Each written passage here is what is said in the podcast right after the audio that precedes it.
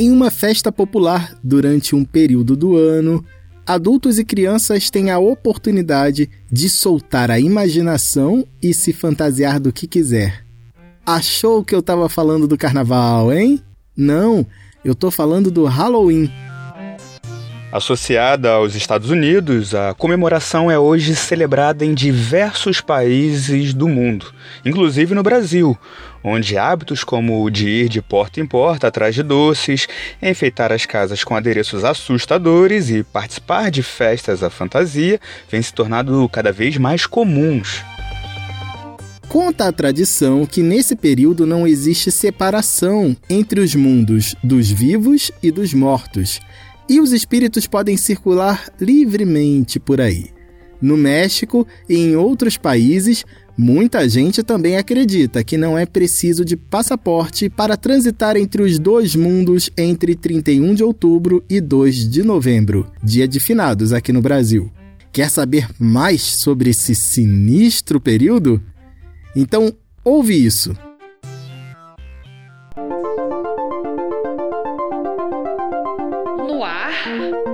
Ouve isso!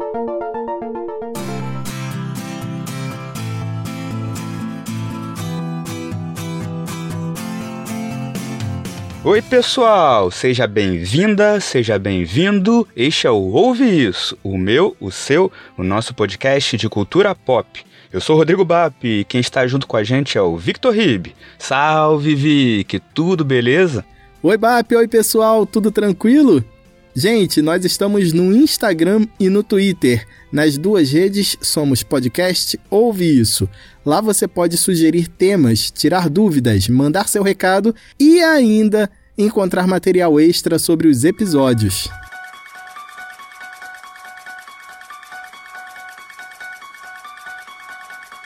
Doces ou travessuras? Hoje, considerado o maior feriado não cristão dos Estados Unidos, o Halloween registra mais vendas de chocolates naquele país do que no Dia dos Namorados e na Páscoa. Essa cultura de comemorar o dia 31 de outubro tem ganhado força no Brasil, muito em razão dos filmes sobre o tema e dos cursos de inglês. Mas se engana quem pensa que a comemoração do Halloween tem origem nos Estados Unidos. O Halloween é uma mistureba das celebrações e costumes de diversas culturas. Alguns historiadores apontam que a provável origem seria um antigo festival celta chamado Samhain.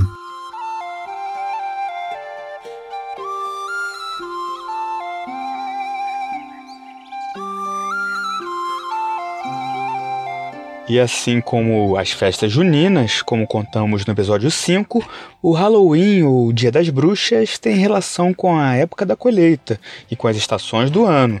Na região da atual Irlanda, há aproximadamente dois mil anos, os celtas comemoravam seu ano novo em 1 de novembro, data que também marcava o fim das estações quentes do ano. A festa do Samhain incluía o sacrifício de animais e uma grande fogueira para celebrar a abundância de comida após a colheita. Para os celtas, na véspera do Ano Novo, no dia 31 de outubro, quando é comemorado o atual Halloween, as almas dos mortos vagavam sobre a terra. Alguns historiadores apontam que a crença foi importante para plantar a semente do uso de fantasias nesta noite. Muitos celtas se vestiam com peles de animais e máscaras assustadoras na esperança de se esconderem de eventuais trolladas de espíritos maldosos. Por outro lado, era uma época especialmente potente para prever o futuro, segundo os celtas. Os druidas, líderes religiosos, aproveitavam a presença dos espíritos para adivinhar o que vinha pela frente. Tipo Ná. Todo ano eu faço as minhas previsões para o futuro. Nas minhas visões eu fico sabendo quem vai vencer as eleições. Cedo ou tarde, as minhas previsões sempre acabam se confirmando. Dificilmente eu erro. Mas parece que os druidas não conseguiram prever a invasão romana.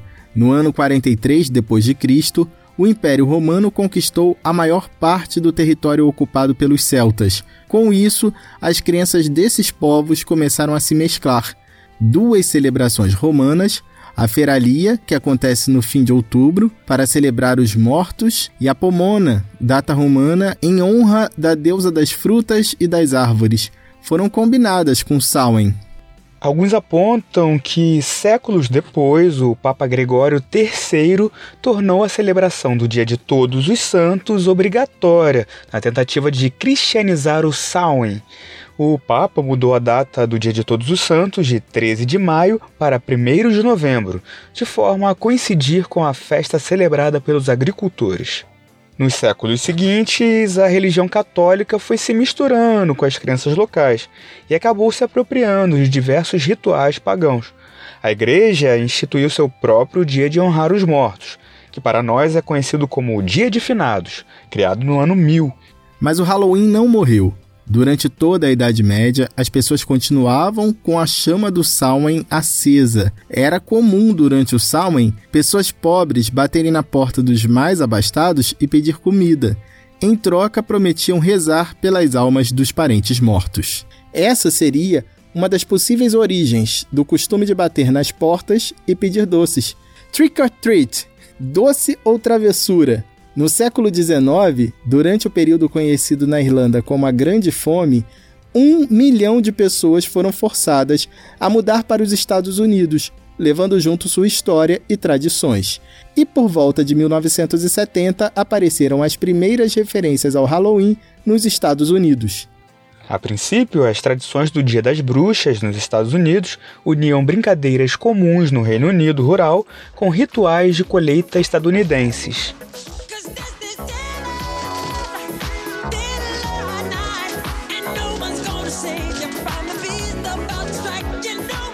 Com o boom econômico do pós-guerra, o gesto de pedir comida ou dinheiro no dia do Halloween, na Inglaterra e Irlanda, deu origem ao gostosuras ou travessuras. As máscaras e fantasias, que serviam para enganar os espíritos, viraram apenas uma brincadeira para enganar os vizinhos. Hoje, crianças de vários países aproveitam para vestir uma fantasia e pedir uns docinhos por aí. O Halloween, como deu para perceber, é o resultado de dois mil anos de adaptações e misturas entre culturas. Carrega elementos dos antigos celtas, de romanos, irlandeses, ingleses e dos estadunidenses. Em algumas cidades do Brasil, no mesmo dia, é celebrado o Dia do Saci, fruto de um projeto de lei que busca resgatar figuras do folclore brasileiro em contraposição ao Dia das Bruxas.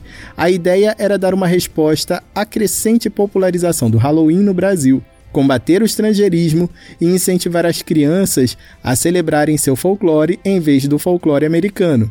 A ideia surgiu em 2003, quando a Sociedade de Observadores de Saci, SOSACI, criou um evento em São Luís do Paraitinga, no interior paulista, e mobilizou a cidade para aprovar uma lei municipal determinando que o dia 31 de outubro seria do Saci.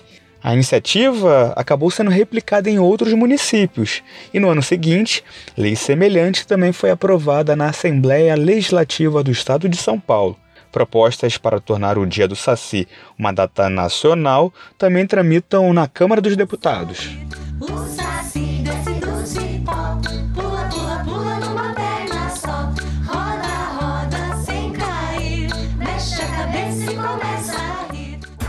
Ouve isso.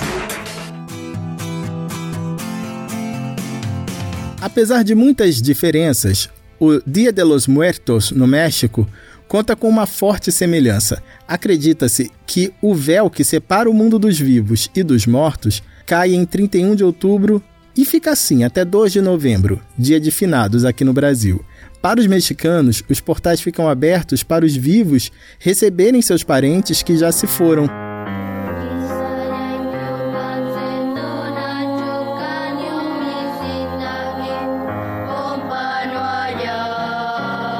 Durante a festa que borbulha pelas cidades mexicanas, considerada pela Unesco como Patrimônio da Humanidade, é tradição reunir família e amigos para comemorar a visita dos antepassados à Terra.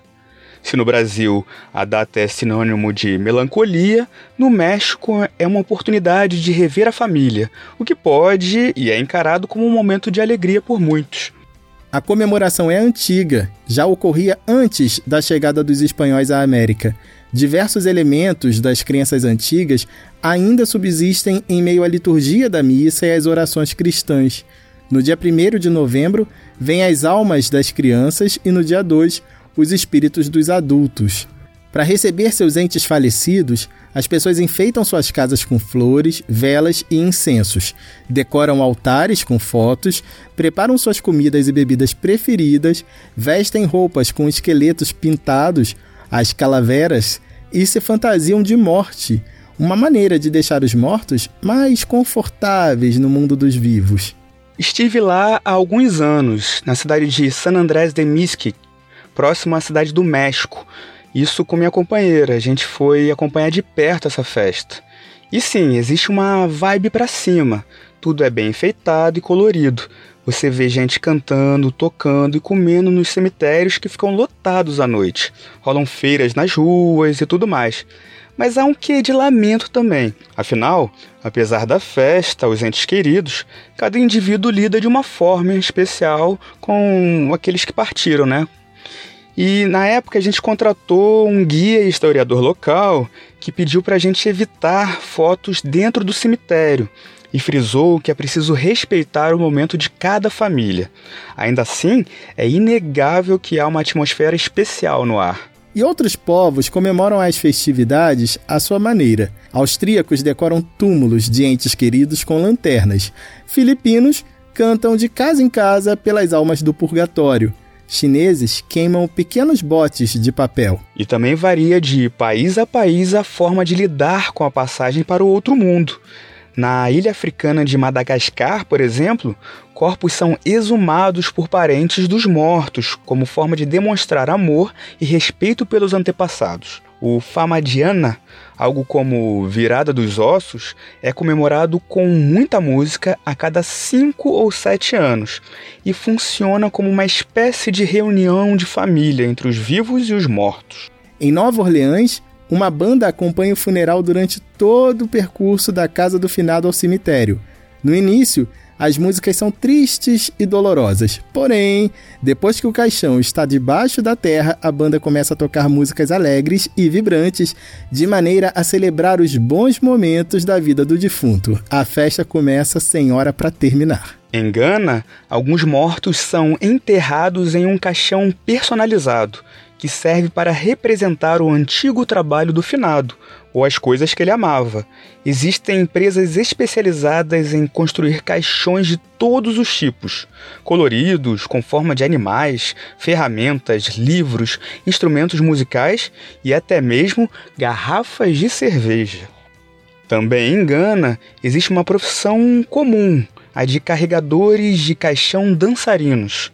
A profissão virou meme internacional recentemente. A imagem de vários homens dançando enquanto carregam um caixão ao som de música eletrônica tem sido colocada em vídeos antes que algum desastre iminente, como uma grande queda ou um susto, aconteça de fato. Estas festas são montadas quando a pessoa que morre teve uma vida longa. Em outros países da região, como Togo e Nigéria, também há rituais funerários com dança e música. Um belo jeito de fazer a passagem para o outro mundo, não é não?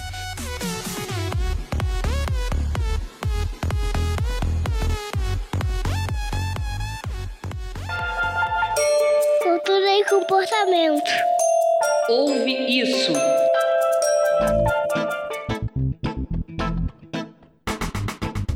Bom, a gente fica por aqui. Chega lá no Twitter, no Instagram, nas duas redes somos podcast Ouve Isso. Aí você aproveita e conta pra gente de que que você se fantasiou nesse Halloween, quais doces você conseguiu comer ou quais travessuras você fez. É isso, pessoal. Semana que vem a gente volta. Tchau, tchau, gente. Valeu, VAP. Falou, Vic. Falou, pessoal. Até semana que vem. Beijo, tchau.